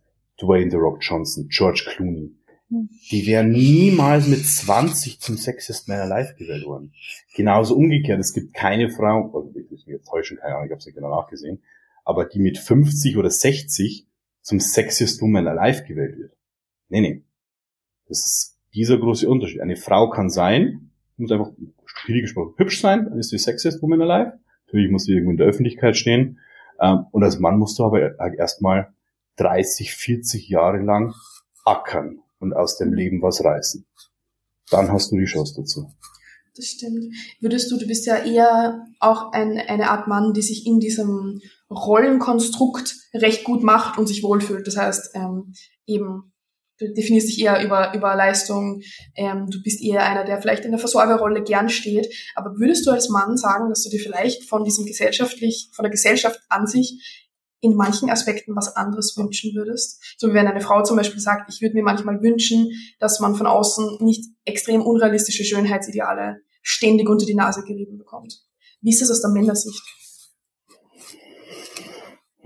Jetzt musst du ein bisschen die, Spra äh, die Frage spezifischer gestalten. Ähm, okay. Als du, besonders wenn du jünger warst, eine Art von Leistungsdruck erfahren hast, was sind da Dinge, die vielleicht negativ hängen geblieben sind? Wo du sagst, es, vielleicht hat sich ja irgendwie in die Richtung gedrückt, dass du halt erfolgreicher geworden bist, diese Art von Leistungsdruck. Aber es gab sicher mal Momente, wo du dir vielleicht gedacht hast, es ist zu viel oder es ist, ja, es ist zu viel. So wie eine Frau zum Beispiel, wenn ich, wenn ich die ganze Zeit nur unter Anführungszeichen perfekte Frauen auf jeder Leinwand sehe und mich ständig selbst stark vergleiche damit und mir dann vielleicht wünsche, hört mal auf, dass ihr mir dauernd nur extrem operierte, unrealistische Frauen unter die Nase haltet. Ja und nein. Also man muss natürlich erstmal gucken, dass man sich nicht mit anderen vergleicht. Man kann sich an anderen orientieren, aber man kann sich jetzt nicht grundlegend ändern, sage ich jetzt mal. Ne? Ähm, wenn du ein eher rundes Gesicht hast, dann wirst du nicht auf einmal irgendwann ein flaches oder schmales Gesicht haben. Ist einfach so. Ne? Wenn du ein Meter 60 bist, dann wirst du nicht ein Meter 80. Das heißt, man sollte schon gucken, dass man aus sich und seinen Möglichkeiten das Beste rausholt. Ähm, und es ist Leistungsdruck da irgendwo, ja, aber ich finde das jetzt per se nicht unbedingt schlecht, weil es ja so dieses Weitermachen fördert. Ne? Natürlich muss man gucken, dass jeder das in seinem Rahmen macht, denn nicht jeder hat die, Leist die gleiche Belastungsgrenze, weder physisch noch psychisch. Und ähm, wenn ich jetzt das rückblickend betrachte, klar hätte ich es mir jetzt rückblickend anders gewünscht, aber ähm, würde ich mir es mir rückblickend anders wünschen, nur weil ich so gesehen damals noch in Anführungsstrichen Loser war? Hm. Das ist dann wieder die andere Frage. Ja, da stimme ich zu. Also finde ich, finde ich interessant einfach, das mal aus der Perspektive zu hören. Und mich würde es auch interessieren, was sind denn deiner Meinung nach die Anforderungen, zum Beispiel von einer Frau oder von der Gesellschaft als Ganzes, an einen Mann, wenn ich sage, es muss ein perfekter Mann sein? Wo sagst du vielleicht, dass dieser Druckfaktor mitkommt? An, an Forderungen also das, an sich jetzt so. Das hört, das hört man ja eigentlich sehr, sehr regelmäßig. Ich meine, es ist ja schon diese, diese Doppelmoral, wenn man sagt, ähm, eine Frau darf Ansprüche haben und, und ein Mann nicht. Wie oft hört man es von einer Frau, ja, der muss mindestens 1,80 sein und sechsstellig muss er im Jahr verdienen. Äh, und ein Penis von 12 Zentimeter ist auch ein Minimum. Aber wen sagt ein Mann, er will keine dicke Frau? Dann heißt boah, du bist äh, fettphob und du Arschloch und kommt doch auf die inneren Werte an und so weiter. Und dann sage ich, du, es ist immer ein Geben und Nehmen. Ne? Wenn du gewisse Standards hast, dann musst du auch gewisse Standards zurückliefern. Weil, keine Ahnung, als Mann, äh, wenn du ein arbeitsloser Penner und Alkoholiker bist, ja, du kannst zwar fordern, dass du jetzt ein Top- oder ein Supermodel als Freundin willst, ähm, aber ob du es bekommen willst, steht jetzt äh, in den Sternen, um es mal nett zu formulieren. Und andersrum ist es halt als Frau auch so. Ne? Wenn du 1,60 Meter bist äh, und 1,60 Meter breit und vielleicht, keine Ahnung, verfilzte Haare hast und stinkst, ja, dann wirst du halt nicht gerade einen George Clooney anziehen. Du ja, kannst vielleicht die, die Anforderungen haben oder die Wünsche, aber Chancen stehen nicht groß. Stimme ich zu. Alice, wie siehst du das? Sag mal deine Meinung dazu. Ich habe, das ist gerade, was war deine Frage? Meine Frage war, wie siehst du Anforderungen in der Gesellschaft oder von Frauen an Männern versus wie siehst du Anforderungen von Männern an Frauen, also an beide Geschlechter? Was sind da klassische Dinge, die dir jetzt einfallen? Was sind deine Anforderungen an einen Mann? Alicia macht ein Dating-Profil. die sind gestiegen. ja, das habe ich mitbekommen. Ja. Gott sei Dank, Alter. Was sind meine Anforderungen? Da muss sie wieder viel zu viel denken. ich soll nicht so viel denken. Ja, du bist da relativ groß, also muss er schon mindestens 1,85 sein, ne? Du machst Sport, also muss er auch auf jeden Fall Muskeln haben. Ne? Dann 12 Zentimeter muss es auch mindestens sein. Ne? Dann bist du selbstständig, das heißt, äh, du verdienst schon mal ein bisschen was als Online-Coach. Das heißt, das sollte natürlich auch noch mal mehr verdienen. Ja, und schon sind wir halt bei unter 1% der männerlichen Bevölkerung. Hm. Mist. Ja. Überfordert mit der Frage gerade. Ja, wenn du, ich will, ich will einfach dein, deine Anforderungen an einen Mann hören, weil wir haben jetzt sehr viel aus einer männlichen Sicht bekommen, jetzt will ich es mal aus deiner weiblichen Sicht hören. Ja, mittlerweile ist nicht mehr nur, früher war ich so, okay, er muss nett sein, aber das ist anscheinend auch schon schwer genug heutzutage. Ja, wollte ähm, ich gerade sagen, das hat nicht so gut funktioniert. Hat nicht so gut funktioniert. Also Penis wäre nett und der Rest passt schon. Ähm, der Rest soll halt so ein bisschen dazu passen. Nein, nein, das soll man nicht mehr. Nee, er muss mich ein bisschen fordern, weil wenn ich nicht gefordert bin, dann ist mir irgendwann langweilig. Das ist auf jeden Fall wichtig. Also sexuell ähm, fordern oder meinst du? Mm, nee. Na, du musst Parcours laufen gehen mit dir. Du musst sie fordern auf verschiedenen, du musst Kreuzworträtsel mit dir machen. Fordern, du meinst so wie so, wie so ein Chihuahua immer Stückchen lernen. Bist du in unserem Podcast oder bin ich in unserem Podcast? Wir müssen hier hören. Nein, fordern im Sinne von. Ich weiß eh, was du meinst. Ja, danke. Das ist wirklich so, ich mitziehen kann und nicht dieses, keine Ahnung, ich brauche keinen daheim, der auf der Couch sitzt den ganzen Tag nichts zu tun hat. Und ja, du kannst mal jammern, dass es vielleicht kacke ist, aber dieses Streben nach mehr auf allen Ebenen. Weißt du, für das Berufliche, für die Beziehung an sich, fürs Gegenüber, also das unter dem verstehe ich fordern. Wo wir wieder beim anderen Thema wären, das Leben eines Mannes. Ne? Ja, wo wir dabei Der sind, Wert eines Mannes definiert sich darüber, was er erreicht. Ja, ja, trotz, ja, das ist jemand, das ist bei Chris zum Beispiel auch. Ich kann ja nur bei Chris sein. Würde ich zu Chris nicht aufschauen, könnte wäre das mit Chris gar nicht möglich. Ja. Weißt du? Dann könnte ich bei Chris nicht im Coaching sein, so. Weil ich auch da jemanden brauche, der, zu dem ich aufgucken kann, so ein Stück weit. Aber ohne, dass es nicht, also respektvolles Aufgucken. Versteht ihr, ja. was ich meine? Klar. Ja. Gut, so. Aber Daniel, findest du, dass man als Mann in gewissen Aspekten in einer Beziehung auch vielleicht gern zu seiner Frau aufschaut sozusagen? Das heißt, dass es nicht nur darauf basiert ist, dass ich als Frau aufschaue und von meinem Mann beschützt werde und von ihm lernen kann, sondern dass aus Männersicht auch nett ist, wenn ich von meiner Frau mhm. vielleicht lernen kann, dass ich in gewissen Aspekten zu ihr aufschauen kann. Oder würde dich das jetzt eher in, in, in der Männlichkeit nicht kränken, aber vielleicht auch nicht bestärken, so? Finde ich gut, aber auf einer ganz anderen Ebene eben. Eben auf dieser weiblichen Ebene. Ich könnte zum Beispiel nicht äh, Vollzeit Mama zu sein ne? oder Vollzeit Papa in meinem Fall, ne? Ja, wollte ich den ganzen Tag äh, um, um die Kinder zu kümmern, weil ich weiß, ähm, was es für ein Fulltime-Job ist ne? und was man da mitmacht. Ne? In, diesem, so in diesem Aspekt zum Beispiel würde ich auch schauen zu ihr, weil ich natürlich auch dementsprechend eine Partnerin haben möchte, die diesen, äh, die diese Leistung erfüllen kann, die diesen Druck standhält. Das ist ja eine ganz andere Art von Druck wo wir wieder beim Thema wären, ähm, völlig wertfrei betrachtet. Hier gibt's kein besser oder schlechter mhm. dementsprechend.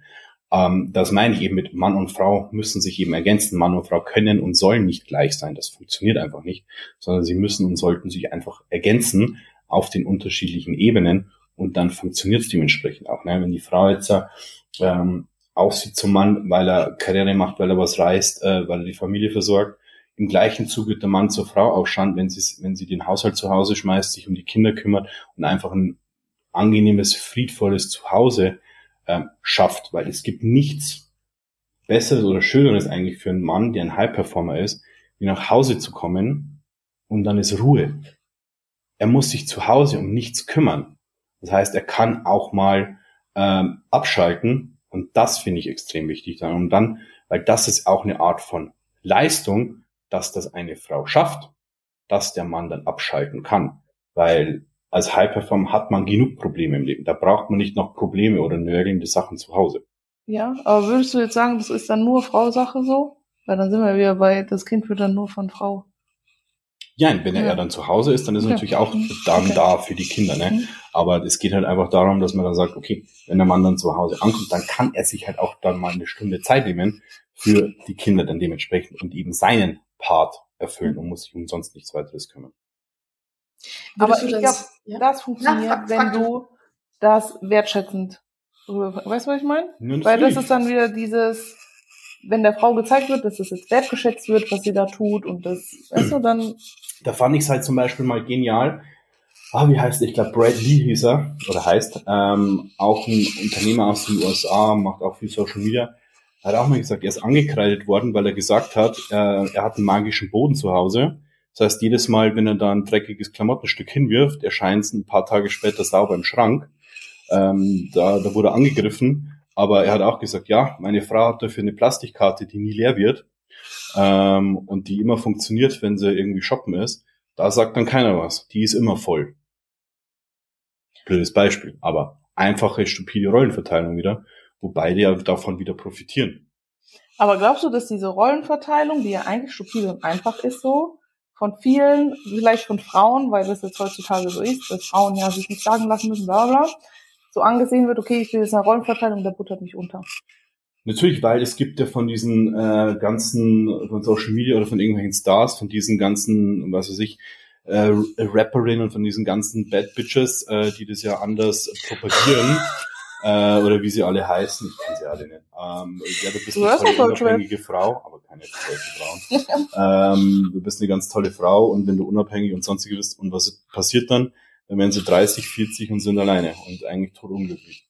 Und wenn man mal, mal, mal guckt, was die dann trotzdem machen, sieht's ganz anders aus. Weil wenn man mal zuhört, was zum Beispiel Beyoncé in ihrem äh, in ihren Songs sagt, wieder We Rule the World, allem drum dran, ja, und wo geht sie nach Hause? Wer ist ihr Mann? So ein Dude, der. Thema erledigt. ja, da sieht die Rollenverteilung dann schon eher wieder klassisch aus und wer dann die Hosen anhat. Aber es wird anders sozusagen propagiert. Aber ich glaube, es ist trotzdem ein Problem. Zum Beispiel, logischerweise können sich Individuen heutzutage besser entfalten, auch Frauen, was ja eigentlich was Positives ist, dass ich nicht nur daran gebunden bin, dass ich von klein auf eingetrichtert bekommen, ich muss nur Haushalt machen. Natürlich, es halt gibt wie gesagt Ausnahmen. Ne? Wenn, wenn eine Frau happy ist, dass sie unter, äh, Karriere macht und DAX-Vorstand ist oder sonstiges, hey, happy. Aber ist eigentlich Schwachsinn, in diesem Zug eine Frauenquote einzuführen, weil es beide Geschlechter benachteiligt. Ja, will ich auch. Ich bin auch natürlich Frauenquote. Aber ich muss dir ehrlich sagen, ich kenne jetzt nicht so viele Männer, die sagen können, meine Frau kann daheim bleiben und du, ich mach den Rest. Ja, dann musst du ja. mal richtige Männer kennenlernen, nicht irgendwelche Loser. Ja, aber das ist halt ein, ein, eins der Probleme, dass halt Frauen dann teilweise arbeiten müssen und dann diese Care-Arbeit zu Hause erledigen, wo sich halt dann das mit der Wertschätzung dann wieder aufhebt, so gefühlt. Heutzutage ist es ja oft so, dass beide Parts Vollzeit arbeiten gehen, in, in meisten Beziehungen. Oder zumindest, falls Kinder da sind, die Frau trotzdem halbtags arbeiten geht. Und dann ist es halt oft so, dass sehr, sehr viel Arbeit zu Hause plus ein Job auf der Frau lastet. Und dann ist man auch noch scheiße zu ihr. Das ist immer noch scheiße. Aber das ist natürlich schlecht, beziehungsweise dann auch irgendwo bin ich ein Freund davon, dass ich sage, okay, ähm, ich bin halt selber schuld, weil dann muss ich mir einen anderen Mann suchen. Ich bin immer gern ein Freund davon, ja. im, im, ersten Moment immer zu sagen, äh, das habe hab ich eigentlich aus unternehmerischer Sicht erstmal gelernt von, von Mick, am Ende ist man immer selber schuld. Wenn du mit diesem Grundgedanken rangehst, triffst du ganz anders Entscheidungen ähm, und siehst Dinge viel, viel anders und bist mhm. auch zufriedener. Ja, stimmt. Stimme ich 100% zu. Was eigentlich, also was ich zumindest aus meiner Erfahrung sagen kann und Alice, du glaube ich auch, ist trotzdem, wenn man als Frau eben an einem Business arbeitet, wie wir, wir sind beide selbstständig, wir arbeiten recht viel, dass Männer oft sehr, sehr eingeschüchtert werden davon und sich dann krampfhaft überordnen müssen, nur weil sie irgendwie halt in ihrer eigenen, nicht, ich will nicht Männlichkeit sagen, aber du weißt, was ich meine, in, in ihrer Männlichkeit, in ihrer Rolle vielleicht eingeschüchtert fühlen. Obwohl das halt kompletter Bullshit ist, weil zum Beispiel bei uns zu Hause, ich arbeite, ich bin selbstständig, mein Freund auch, und ich koche trotzdem. Dafür tut er Staubsaugen, weil ich krieg da Rücken wieder davon. aber, aber jetzt als, als Beispiel so, dass viele Männer vielleicht dann direkt irgendwie ein bisschen zurückziehen, weil sie sich eingeschüchtert fühlen, weil sie vielleicht durch diesen Leistungsdruck auch ein bisschen, den sie mitbekommen haben, das Gefühl haben, okay, wenn die Frau jetzt eine starke Frau ist, die trotzdem sehr auf ihren eigenen Beinen steht, muss ich mich krampfhaft irgendwie überordnen. Und das sehe ich zum Beispiel ein bisschen aus Frauensicht das Problem heutzutage mit vielen Männern.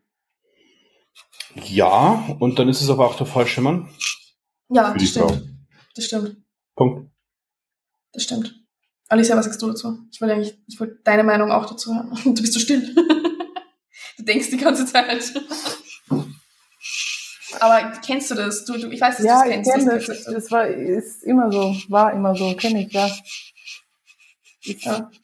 Aber das ist ja auch das, was du selber nicht willst, glaube ich. Das will ich halt irgendwann auch nicht mehr. Weißt du, das ist so, man ist, fängt vielleicht so an und dann macht eine Partei so und das bin dann ich und dann ist okay. Ihr seht es jetzt. Du weißt, dass wenn du Handgesten machst, ist unsere Zuhörer nicht dran, ne? Sie zeigt mir ja, Gesten. Ja, aber da sind wir wieder zu dem, man muss irgendwo hin aufschauen so und ja, da sind wir wieder, dann ist es der falsche Mann, aber dann ja, wo finden denn unsere Zuhörerinnen hier den richtigen Mann? An ja, gibt's ja noch falsche. Dating-Tipps von Daniel. du könntest eine eigene Website machen. Also wo man die Männer zum Daten findet, da kann ich jetzt auch nicht weiterhelfen, weil die suche ich ja jetzt nicht unbedingt. In den Instagram-DMs würde ich sagen. Also in meinen DMs sind nur schwule Männer, also schlecht. Findest du, dass die Frau den ersten, äh, die Frau, dass, dass der Mann den ersten Schritt machen sollte? Nein. Und es war auch schon immer so, dass die Frau den ersten Schritt gemacht hat. Nur viele realisieren es nicht. Ähm, wenn man es mal ganz klassisch sieht, hat die Frau in den meisten Fällen den ersten Schritt gemacht. Und finde ich auch gut, ist jetzt kein Muss, man kann es auch als Mann machen, kein Stress. Ähm, aber die Frau hat's, wenn man es mal ganz klassisch betrachtet, hat sie es eigentlich immer zuerst gemacht. Sie war sozusagen früher diejenige, der aus Versehen irgendwas runtergefallen ist. Wie ist es heute? Bei sozialen Medien fällt dir ja nichts runter. Na, heute, heutzutage ist es, wenn dann, äh, wenn irgendein zum Beispiel Bilder geliked werden oder auf eine Story reagiert wird. So ist jetzt meistens der erste Schritt. Ja, das sind aber halt dann trotzdem meistens eigentlich die Männer. Also jetzt in der Social Media Sicht was ich so als Erfahrung sagen kann, wie viele Männer bei mir zum Beispiel auf Stories reagiert haben und mich dann irgendwie angebaggert haben, versus ich bei ihnen, das immer in, einem, in einer sehr großen Differenz. Natürlich, weil die, weil die Frau im, im Überfluss lebt durch Social Media. Das ist einfach so der Punkt. Also eine Frau könnte sich ja jeden Tag einen anderen aussuchen. Und der Mann aber einen, heutzutage auch. Nein. Und das ist das ja der... Das ist aber nicht so leicht. Und aber das also Ding ist halt, deswegen, deswegen ist es ja so, dass wenn eine Frau viele Männer hatte, ist sie eine Schlampe und wenn ein Mann viele Frauen hatte, ist er ein Held. Ja, Weil es so ist, dass es für, es ist ja immer das wertvoll, was schwer zu bekommen ist. Für eine Frau ist es nicht schwer, einen Kerl zu bekommen. Als Mann eine Frau zu bekommen, ist schon auf einem anderen Level.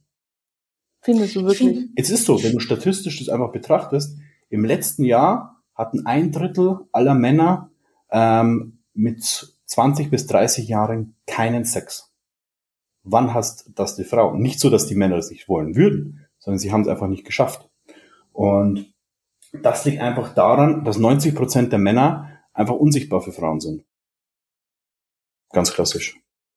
Ja, und so wie du halt sagst, man lebt sozusagen im Überfluss, zum Beispiel auf Instagram. Ja, aber im negativen Überfluss.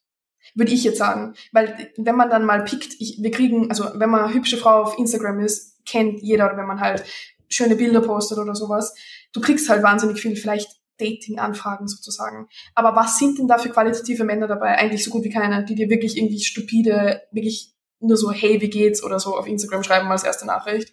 Klar hast du, du könntest dir jeden aussuchen, theoretisch. Siehst du, und da, dann brauchst du schon mal ein gewisses Etwas, da brauchst du Know-how, da brauchst du Charisma, da brauchst du Wissen. Wenn ein Mann eine Frau schreibt, hey, wie geht's, denkt sie sich, boah, Alter, geh mir nicht auf den Sack. Wenn eine Frau ein Mann schreibt, hey, wie geht's, freut er sich einen Ast ab und einen Schnitzel ab. Und du kannst da mal beobachten, wie oft kriegt eine Frau ein Kompliment und wie oft ein Mann. Wenn du einem Mann ein Kompliment gibst, der kann dir nach fünf Jahren noch sagen, wer das war, wo das war und wie, wie er es bekommen hat. Als Was Mann ich auch voll schade finde eigentlich. Ja, aber das ist die Realität. Hm. Alicia guckt. Du, du brauchst als Frau sozusagen kein, ich nenne es jetzt einfach mal, Game, um den Mann rumzubekommen oder zu bekommen. Du kannst, du kannst doch so dämlich und dumm eigentlich sein und äh, unsympathisch, ist kein Stress. Aber als Mann brauchst du ein ganz anderes Level an Skills. Ja, aber weißt du, nicht mehr so... immer drauf an, was man will, oder? Erreichen will damit so. Ja, mit dumm und dämlich willst du ja wahrscheinlich was anderes machen, wie mit, weiß ich nicht. Natürlich. Äh, ob man, und das ist dann auch wiederum das Problem von vielen Frauen. Also ich denke, ah, ich bin so geil, weil ich so viele, also viel Auswahl habe. Nee, nee, nee. Du musst schon differenzieren. Hast du viel Auswahl, äh, weil sie dich ins Bett kriegen wollen? Oder hast du viel Auswahl, um ein, in eine Beziehung zu gehen? Und viele Frauen setzen diese beiden Sachen leider gleich und denken dann, sie wären der ultimative Shit, aber realisieren vielleicht gar nicht, hm, wenn ich halt nur im Stringtanga mich auf Instagram äh, zeige und in Social Media, bekomme ich viele Likes, ich bekomme viele Teilungen, ich bekomme viele Nachrichten und äh, auch viele Männer. Aber glaub mir, du willst keinen Mann von diesen in deiner Beziehung haben und kein qualitativer Mann will mit dir in einer Beziehung sein. Das stimmt. Ich würde da auch sagen, weil du zum Beispiel sagst, Frauen kriegen mehr Komplimente. Das Ding ist halt nur jetzt aus Frauensicht, viele dieser Komplimente sind sehr, sehr wertlos, weil sie eben zum Beispiel von Männern kommen, wo du genau weißt, der will mich nur bumsen. Ich, das ist dann so, das ist ein sehr oberflächliches Kompliment, wenn man irgendwie so zu hören bekommt, keine Ahnung, du siehst geil aus oder so in die Richtung. Ja, geiler Arsch. Das ist halt dann, klar kriege ich irgendwo Komplimente, aber ich denke mir so, äh, ja, und die bekommst du halt, löschen. genau, die bekommst du halt zehnmal am Tag. Äh, fünf davon blockierst du wahrscheinlich am Tag und die anderen ignorierst du. Hey, jetzt mal beim Ernst, ist es so oft bei dir in den DMs? Also, ja. ich hab nicht ja. am Tag geile Art in meinen DMs. Ich glaube, ich glaube wirklich den, nicht. Dann schau mal in den verborgenen Anfragen. Na, nein, wirklich. Ja. Na, das, sind indische, nicht, das sind dann indische Männer, die dir Liebesgedichte schreiben in den verborgenen Orten. Immer. Ja, ups, aber so, bitte, ich kauf dich für sieben Kamele von deiner Familie ab. Bitte heirate mich. Na, ich hab's nicht so oft. Nee, wirklich jetzt nicht. Ja. Sehr okay. Oder du siehst das vielleicht sogar. Jetzt checkt's hier halt. Also meine Freunde. Ja, ihr könnt weiterreden, ich check das jetzt. Ich warte gerade, dass du deine verborgenen an. Der Chris. Der Chris, liebe Grüße Chris. Zum dritten Mal, wir vermissen dich. Ich habe ihn heute eingeladen, dass er super essen kommt. Sonst, sonst, ob ich irgendwelche Kooperationen annehmen will. Geschäftliches, ob ich, na, was ist das? Guck, da, da ist gar nicht sowas dabei. Ich glaube, es liegt aber halt auch ein bisschen Weiß ich nicht, daran, ich sehe deine DMs nicht.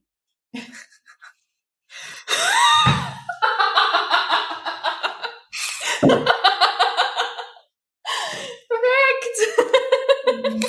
Ich schneide raus. oh, schön. Ah, ah okay. Dann muss ich dir mehr DMs schreiben. Fuck it. Ah, okay, zurück zum Text. Zurück zum Text. Keine Ahnung, wo der Text war. Hast du noch was? Hast du noch was? Das ist eine sehr breit gefächerte Frage. Was ich tatsächlich ähm, gerne noch vielleicht so abschließend ein bisschen thematisieren würde, dann ist ihr schaut voll schockiert, keine Sorge, ich. ähm, was würdest du vielleicht jungen Männern mit auf den Weg geben, dass sie vielleicht ein gesunde, gesundes Verhältnis zur Männlichkeit haben, dass sie keinen übertriebenen Leistungsdruck haben, ähm, aber zu einer sozusagen einer gesunden Männlichkeit finden, dass sie vielleicht gute Vorbildrollen finden. So in die Richtung, wie kann man als junger Mann heutzutage gut aufwachsen, wenn man vielleicht nicht das beste Umfeld hat? Indem du, indem du etwas aus dir machst und das in allen Bereichen, ähm, indem du dich sozusagen vor allem nicht auf Frauen konzentrierst, weil wenn du dich auf alle anderen Bereiche konzentrierst, werden Frauen von alleine kommen, weil sie dich einfach ganz anders wahrnehmen. Das heißt, das Wichtigste, kümmere dich um deine Fitness, kümmere dich um dein Business, kümmere dich um dein Leben, dein Einkommen und um deine, oder Intelligenz ist jetzt falsches Wort, ähm, kümmere dich um dein Wissen, dein Know-how und bilde dich in verschiedenen Bereichen weiter und werde zu einer besseren Version deiner selbst. Und dann kommt alles andere, also Thema Frauen, ganz von alleine, weil wenn du einfach in allen Bereichen erfolgreich bist und wirst, niemand muss gleich von heute auf morgen 20, mit 20 Jahren Millionär werden, darum geht's nicht. Aber einfach dich sozusagen ähm, körperlich und beruflich auch hocharbeitest und einfach was leistest, wirst du auch ein ganz anderes Selbstbewusstsein haben, was auch wiederum wichtig ist für alle anderen Bereiche, sei es für den Beruf, sei es auch für die Beziehung zu, zu einer Frau, ähm, weil du einfach weißt, okay, was du kannst und wer du bist und was du leistest und dadurch wirst du einfach deutlich glücklicher sein. Klar ist es hart, klar ist es anstrengend, klar ist es manchmal eklig, aber die andere Option ist auch hart. Die eine Option, nichts zu tun, ist vielleicht kurzfristig toll, aber langfristig hart und unglücklich und wirst du unglücklich enden. Und die andere Option, klar, es ist täglich ein, ein hartes Arbeiten an körperlich, äh, physisch und psychisch, aber langfristig bekommst du dafür die Lorbeeren. Langfristig ist es dann hart und glücklich. Perfekt. ähm, ich würde die gleichen, ich würde aber die gleichen Tipps eigentlich auch generell an, an alle Menschen weitergeben. Also nicht nur explizit an Männer. Klar, jetzt hm. fokussiere dich nicht auf Frauen. Ja, okay. ist jetzt eher an Männer gerichtet. Ähm, aber ich würde jetzt auch mal sagen, wenn ich, wenn ich ein junges Mädel da habe, würde ich auch sagen, fokussiere dich bitte in deiner Karriere nicht, nicht, wenn du jung bist, auf Männer. Nicht nur darauf, dass du Männern gefällst. Nicht nur darauf, dass du dir so bald wie möglich irgendwen suchst, weil theoretisch stehst du dann vielleicht mit nix da. Versus der Mann hat halt sich dann vielleicht ein Business aufgebaut, steht im Leben und als Frau hängst du dich halt vielleicht an diese Rolle als ich möchte eine Hausfrau sein, ich möchte eine Mutter sein und dann geht dein Mann und dann stehst du mit nix da. Zum Beispiel. Die Frage, ist, die Frage ist, warum sollte ein Mann gehen, wenn du deine Rolle gut erfüllst? Weil aber Liebe trotzdem auseinandergehen kann, zum Beispiel. Weil sich Menschen verändern können. Du könntest die perfekteste Beziehung haben und zack, ist, ist, ist richtig, aber genau nach dieser Argumentation dürftest du dann als Mann auch nie heiraten. Weil wenn du dich dann scheiden lässt, oh. dann ist die Hälfte weg. Ja, musst du halt einen guten Ehevertrag machen. würde, würde ich mal als generellen Tipp für alle geben. Aber glaubst du nicht, wenn Männer so erfolgreich sind und dann vielleicht auch das Gefühl kriegen, sie können alles haben, wenn sie auf den anderen Ebenen auch alles erreicht haben? Weißt du, dann nehme ich mir die, dann die, dann die, dann, weißt du? Jein, und genau deswegen sage ich ja, Männer sollen sich am Anfang erstmal gar nicht auf Frauen fokussieren, weil ein Mann sozusagen, der dann 20 bis 30 ist, hat einfach noch nicht viele Frauen gehabt, hat noch nicht viel erreicht und erst dann so ab 35, in den meisten Fällen so im Schnitt jetzt, bekommt er die Möglichkeiten, sich mal in der Frauenwelt ordentlich zu bedienen, weil er dementsprechend was leisten kann oder ähm, da bieten kann dem Gegenüber. Ähm, und genauso ist es ja als Frau. Wenn du dann, wann hast du als Frau die besten Jahre? Mit 20 bis 25. So. Und es ist, es ist Alicia, so. mit dir ist alles vorbei, du bist unbrauchbar. Ja, sagen wir doch mal. Ein 20-jähriger Mann und eine 20-jährige Frau. So. Welcher, wenn du beide betrachtest, hat gesellschaftlich den höheren Wert? Meistens die Frau. Kommt also so. an, was der Mann macht, aber meistens. Genau. So. Mit 25? Wahrscheinlich auch die Frau. Ich weiß, worauf du hinaus willst, genau. du hast recht. Mit 30? Sind wir schon irgendwo dazwischen. Mhm. So. Und ab 35 wird es, glaube ich, eindeutig. Ändert sich dann nochmal, bis man 70 ist? In den meisten Fällen nicht. So. Das heißt, du hast als Frau sozusagen 10 Jahre. Das sind die besten deines Jahres. So. Also solltest du in diesen 10 Jahren gucken, dass du dir natürlich dementsprechend einen qualitativen Mann suchst. So, der wird jetzt nicht 25 sein, sondern die wird wahrscheinlich 35 bis 40 roundabout sein. Und du kannst ihm dann sozusagen eigentlich das bieten, was dann diese Art von Männer natürlich möchte. Das heißt, eine junge, hübsche Frau, die ihm auch noch mehr darüber hinaus bieten kann. Denn jetzt mal übertrieben gesagt, es gibt doch nichts Tolleres als Mann zu sagen, mit 35 oder sagen jetzt mal 40, ich habe eine 22-jährige Freundin, äh, die kümmert sich zu Hause um alles, ähm, jetzt übertreibe ich mal richtig, die ist vielleicht sogar noch Jungfrau, ähm, ich kann ihr die Welt zeigen und sie liebt nur mich. So. Und wie lange hält es dann, bis sie dann 35 und dann ist? Und dann ist sie 35 und, dann, dann, ist, ist vielleicht der Mann so, ich will wieder eine junge, hübsche Frau. Gibt's, also Ausnahmen gibt's natürlich immer, um bei Team-Thema zu bleiben. Nur hat er dann im Vorfeld schon in den 20 Jahren vorher auch gesehen, was es für Arten von Frauen gibt. Und er weiß, wie hart es ist, so eine Frau zu finden. Denn mal, wie viele Frauen sind mit 22 noch Jungfrau? Wie viele Frauen würden sich mit 22 Jahren dedicaten dazu, ähm, in den Bezie langfristigen Beziehung mit einem Mann einzugehen und schmeißen den Haushalt zu Hause und kümmern sich um die Kinder? Fast keine. So. Und dieses Juwel, sage ich jetzt mal, musst du dann halt erstmal wieder finden als Mann. Und jeder Mann, der dann natürlich auch 35 bis 40 ist, hat schon einiges erlebt, hat auch ein bisschen was im Köpfchen, sonst hätte er nicht was erreicht im Leben, sonst hätte er die erste Frau gar nicht bekommen. Und dann überlegt man sich, also ich gehe jetzt mal von mir aus und von der, von rationalen Denken, denkt man sich, hm, wo finde ich denn sowas? Und vor allem dann, wenn sie 35 ist und er war vorher auch, und er war, äh, sie war 22, er war 35, so, jetzt ist sie 35, dann ist er ja 48. So, jetzt tut er sich auch schon wieder ein bisschen härter mit anderen Männern, die 35 sind. So, und dann als 48 oder 50-Jähriger eine 22-Jährige so zu finden, puh, ich glaube, da habe ich eher Sechser im Lotto. Ich, ich finde, also ich bin ja eigentlich eh, wir sind alle eigentlich eher deiner Meinung. Ich finde, das einzig Schwierige an dieser Aussage ist ein bisschen, wenn ich sage, ich suche mir zum Beispiel als Mann eine jüngere Freundin, die vielleicht vorher noch nicht so viel von der Welt gesehen hast, wie du gesagt hast, du willst dir die Welt zeigen, du willst dir viel bieten, kann es schon ein bisschen eine toxische Dynamik annehmen. Warum? Finde ich persönlich. Ja, weil es ein extremes Machtspiel sein kann. Davon, da gehe ich jetzt nicht von dir aus, sondern viele Männer, die sich eine jüngere Freundin suchen, stehen vielleicht halt auch auf das, dass das nur so ein bisschen so ein junges Püppchen ist, was halt noch nicht viel gesehen hat. Und er kann ihr jetzt alles bieten. Und sie schaut dann zu ihm auf und vielleicht, also ich sage jetzt mal aus Erfahrung von, von mir, wie ich jung war und auf einmal irgendwie lauter ältere Männer mich daten wollten. Und ich dachte mir, was wollt ihr alle von mir? Ich bin noch voll jung so. Die das dann ein bisschen als Machtspiel sehen, die denken, die steht unter mir. Ich kann, ich kann sie so ein bisschen manipulieren. Ich kann sie so heranziehen, dass sie meine, also, also ähm, aufziehen, er, erziehen, erziehen ist das Wort, was ich gesucht habe. Ich kann sie so erziehen, dass sie mein perfektes Frauenbild erfüllt und vielleicht ist sie in dieser Rolle gar nicht happy. Und ist halt irgendwie drinnen, weil sie das Gefühl hat, okay, der Mann kann mir viel bieten, wird vielleicht von dir mal geblendet und dann kommt dann vielleicht ein bisschen eine toxische Dynamik raus. Muss nicht immer sein, aber ich habe es gesehen an mir selbst. Natürlich kann, kann natürlich alles passieren, tun wir nichts weg. Ne? Ähm, setzt aber dann wieder voraus, dass die Grundintention des Mannes sozusagen einerseits natürlich schlecht ist, dementsprechend ähm, und dann sozusagen das zu machen mit der Frau entsprechend. Ähm, aber grundsätzlich sehe ich jetzt das erstmal nicht als negativ an, wenn man sagt, hey, ich habe eine junge Partnerin in Anführungsstrichen, erziehe sie, denn es ist ja nur negativ, wenn man dieses Erziehen ins Negative zieht.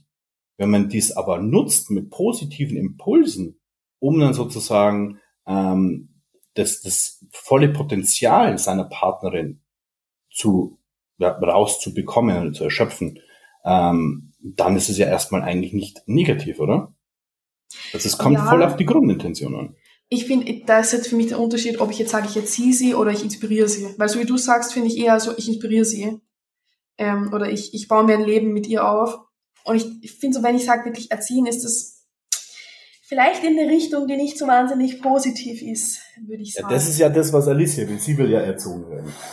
Hat man ja vorhin, ne? Ja, Alicia sollte ein bisschen erzogen werden, ja. Damit mal was wird aus dir, bevor du 30 bist und, mm. und unbrauchbar. Nein. Unbrauchbar, ich bin alt, Falten habe ich auch, hübsch bin ich vielleicht auch nicht mehr hier. Dünn, an Lauch bist du. Perfekt. Was habe ich überhaupt noch zu bieten? Oh. Dein Arsch. Na, Spaß tut voll viel zu bieten. Das okay, weißt du. Voll. Das ist nur das Erste, was mir einfällt. Mhm. Ja, sie, will, sie will ja auch gar nicht mehr. Sie will einen Penis und sie hat einen Arsch zu bieten. Also. Alicia ist sehr einfach gestrickt. Alicia will was Unkompliziertes. Ja. Ich wechsle jetzt das Geschlecht. So. Perfekt. Aber ich muss zu Alicias Verteidigung sagen, sie hat auch Brüste zu bieten. Also so ist es nicht. Siehst du, dann hast du schon mal mehr zu bieten, wie das sie eigentlich fordert. sie liebt mich gerade. Na, du hast viel zu bieten. Du bist nicht so super. Ja, ja, toll. Ja. Ja, ich habe dich jetzt ein bisschen gelüncht, obwohl ich dir eigentlich in allem relativ zugestimmt habe. Ich habe mir gedacht, ich bin jetzt einfach richtig, richtig nervig. Ihn oder mich? Ihn. Hä? Ja, ich, dich habe ich nicht, nicht nervig normalerweise. Jetzt muss ich mal an ihm das auslassen, damit du mal verschont wirst. Ach, war ganz human. Okay.